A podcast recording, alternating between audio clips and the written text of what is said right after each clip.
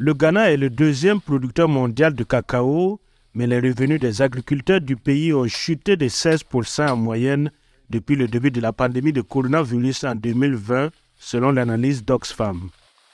Au Yenting, d'Oxfam rappelle le contexte. Le Covid a été un grand bouleversement, mais aussi la guerre en Ukraine et la crise économique qui en a résulté, couplée à des défis à plus long terme, comme les impacts du changement climatique et le vieillissement des exploitations agricoles, qui est un gros problème au Ghana. Selon Oxfam, de nombreux producteurs de cacao ghanéens survivent avec seulement 2 dollars par jour. Il a été démontré que des revenus plus faibles facilitent l'exploitation d'enfants dans les fermes, dont le travail des enfants, ce qui est un gros problème au Ghana et dans d'autres pays producteurs de cacao.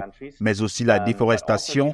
Les agriculteurs sont plus susceptibles d'aller couper plus d'arbres ou d'agrandir leurs exploitations pour gagner leur vie.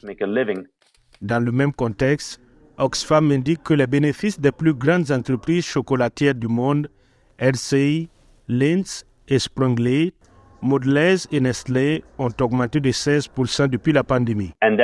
Et cela représente 15 milliards de dollars de bénéfices pour les quatre plus grandes entreprises publiques du chocolat depuis 2020. La Côte d'Ivoire est le premier producteur mondial de cacao. Ici aussi, les agriculteurs se plaignent de la baisse de leurs revenus. Écoutons Julien Kwame Conan, un planteur de cacao. Nous, planteurs, sommes pauvres. Les Occidentaux qui viennent acheter le cacao s'enrichissent.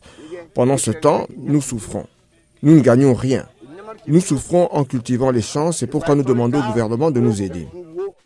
Les gouvernements du Ghana et de la Côte d'Ivoire ont signé un accord en 2021 pour tenter d'obtenir une plus grande part des bénéfices de l'industrie du chocolat en fixant un prix minimum et en obtenant une prime en espèces par tonne de cacao, qui est une somme supplémentaire versée directement aux agriculteurs en plus du prix commercial du cacao. Des paiements qui n'ont pas permis d'augmenter de manière significative les revenus des agriculteurs selon Oxfam. De nouveau, Owen Nyeting. Si votre entreprise est rentable alors que les producteurs de votre matière première, la plus importante, s'enfoncent dans la pauvreté, il y a quelque chose qui ne va pas dans votre modèle d'entreprise. Linz et Springley ont déclaré à la VOA qu'ils versaient aux agriculteurs ghanéens une prime de 60 dollars par tonne et qu'ils avaient investi plus de 20 millions de dollars dans des programmes de durabilité de cacao en 2021. RC dit soutenir de meilleurs moyens de subsistance pour les agriculteurs grâce à des transferts d'argent et des prêts. Quant à Mondelez et Nestlé, ils n'ont tout simplement pas répondu aux demandes de commentaires de la VOA.